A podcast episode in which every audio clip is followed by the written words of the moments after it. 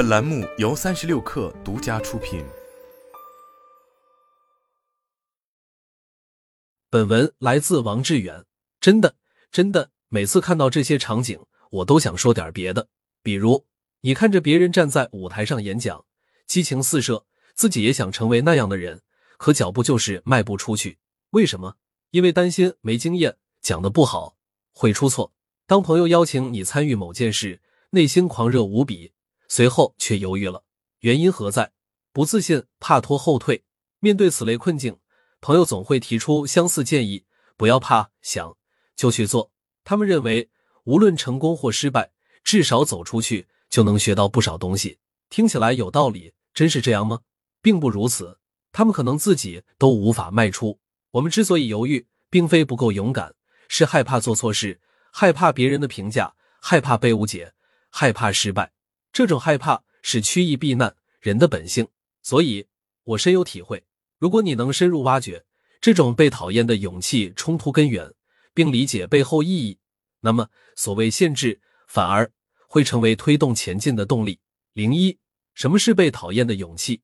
先讲个故事。十七世纪初，伽利略是欧洲著名天文学家。他是第一个使用望远镜观察夜空的人，并且他发现许多与当时普遍接受地心说相矛盾的证据。地心说是古老的观点，认为地球是宇宙中心，所有星球、太阳都围绕它转。伽利略有不同视角，他觉得太阳是宇宙中心，地球和其他星球都围绕太阳转。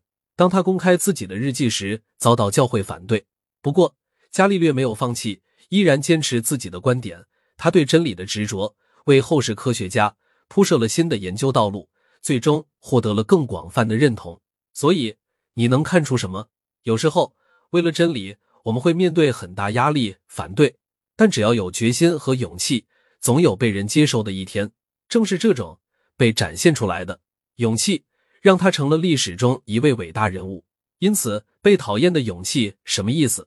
即便知道因为想法。做法遭到别人的不喜欢、批评，也依然保持真实，坚持自己的信仰和追求。这并非故意触怒别人，而是追求热爱过程中会遭遇不理解和反对。恰巧因为有了这份勇气，才更坚定的走自己的路，找到人生意义。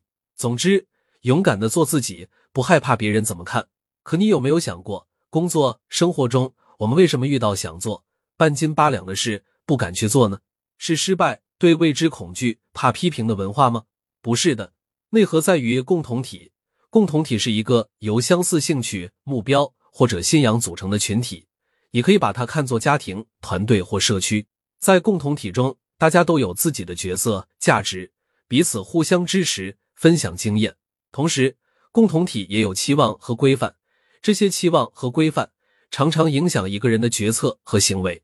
我们担心，如果违背期望，会失去在共同体中的地位，这种对失去社交支持的恐惧，往往比失败批评更为深重。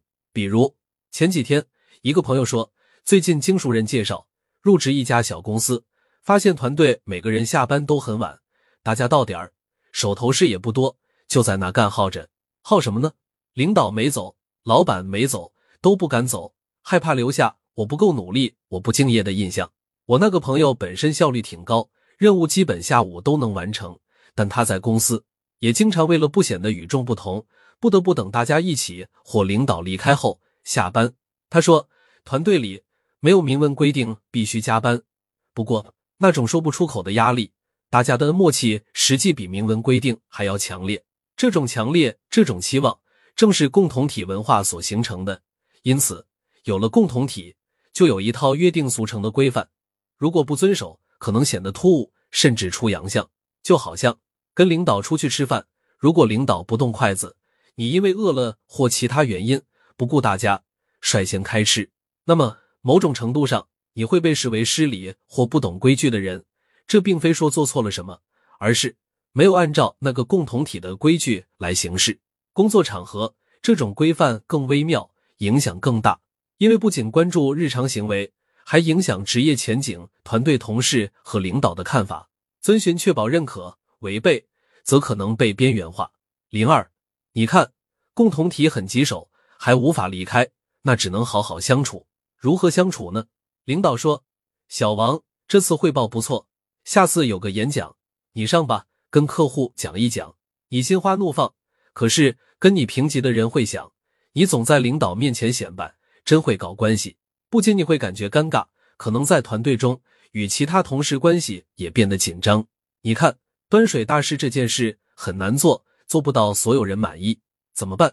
不妨换个角度，如果我把身边的人当朋友或团队伙伴。”和他们一起工作生活，我就会找到自己在团队中的位置，奉献自己的能量。换言之，我对大家有贡献，才会有团队感，这种才算真正意义共同体感觉 （social interest）。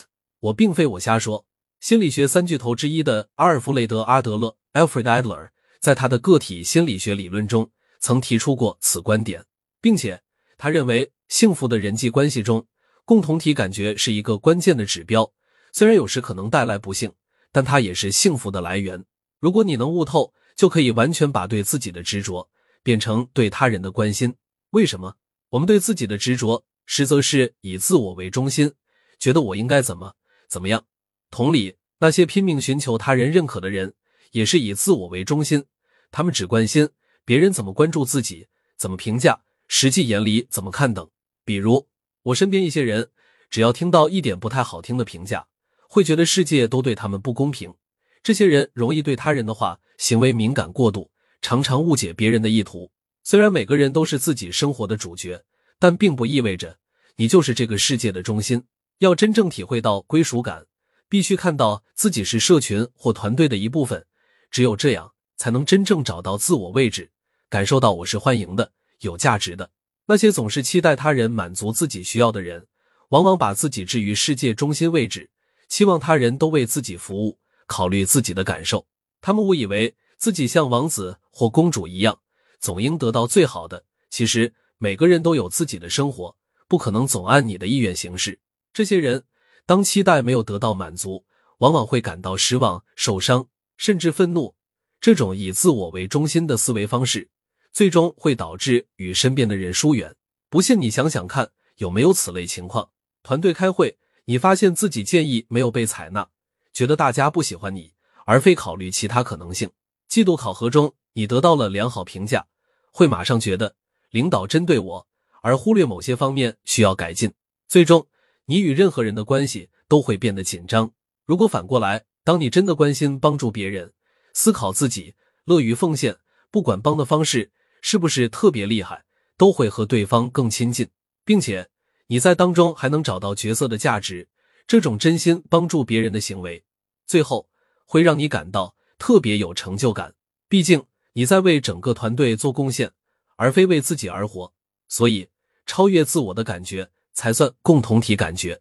当然，当你从我要转变为我们要，你的生活也会变得更加有意义和充实。这也是为什么很多人说，真正的幸福不在于你得到了什么，而在于你为别人做了什么。简单来说，我们所要的归属感必须参与到共同体中。零三，理解这些，也就明白被讨厌的勇气所带来的价值。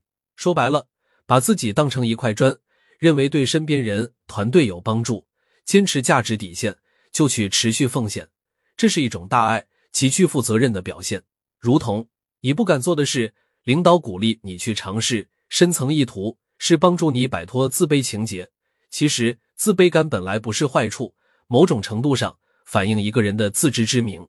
但现实中，造成自卑情节的往往来自于竞争关系。什么意思呢？一方面，我们身处一个环境中，比较心理属于正常现象。不论学业、工作、社交，你总想超过别人，得到一些赞誉。这种竞争中，当感受到自己与他人的差距，或者担心自己无法满足某种标准时，就会导致自卑产生。另一方面，某些人为在竞争中脱颖而出，会采用各种手段打压你的积极性。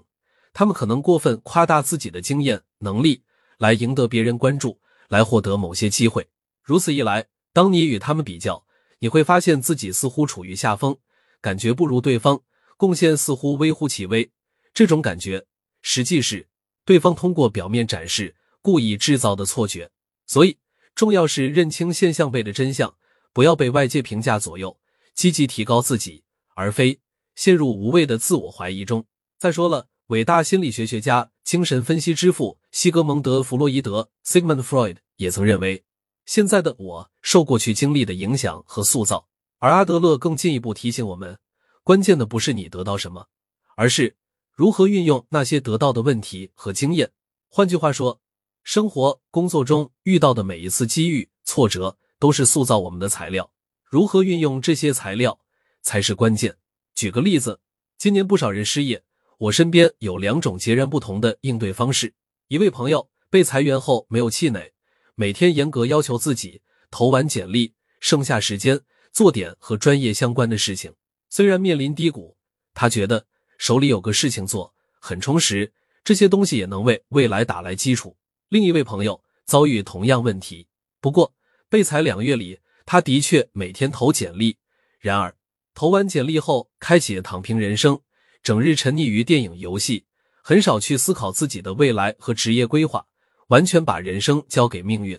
虽然短期内过得很轻松，但这样的日子并不会让他找到真正的方向，更没有为未来积累任何资本。插一句，我对两种选择持有中立态度，不持有任何偏见。我想表达的是，我们应该主动的吸收。所有外部信息，将其转化为前进的动力，不应该把缺点、问题当成逃避问题的借口。所以，被讨厌的勇气是对自己人生一种深度认可。它意味着你不纠结于他人看法，更加关注围绕共同体如何实现更大价值和自己的目标。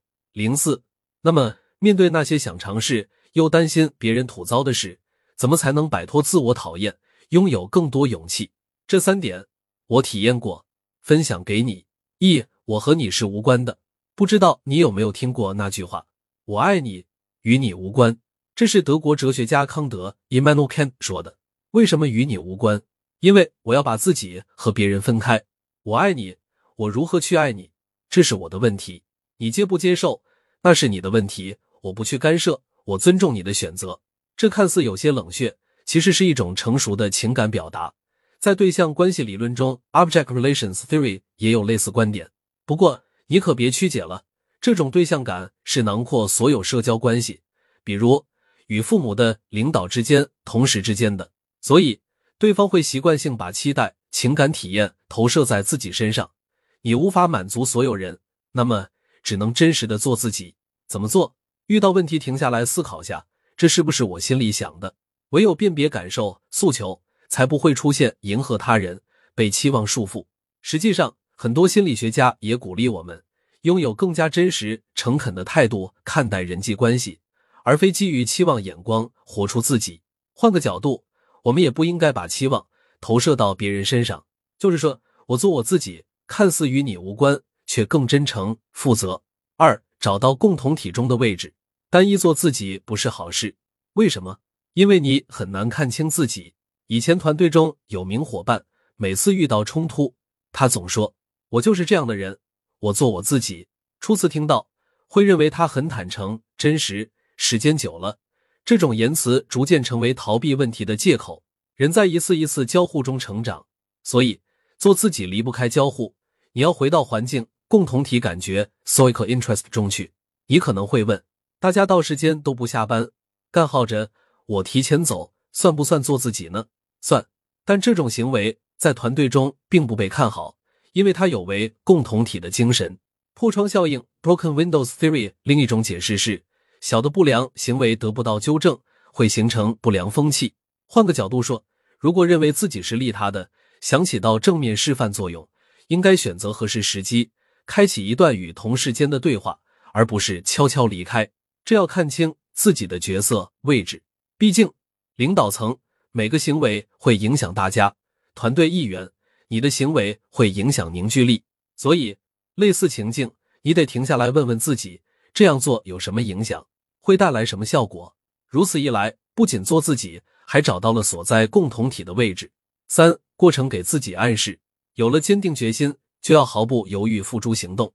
但如果你对某个领域技能不够熟悉，可能会觉得自己不够强大，比如。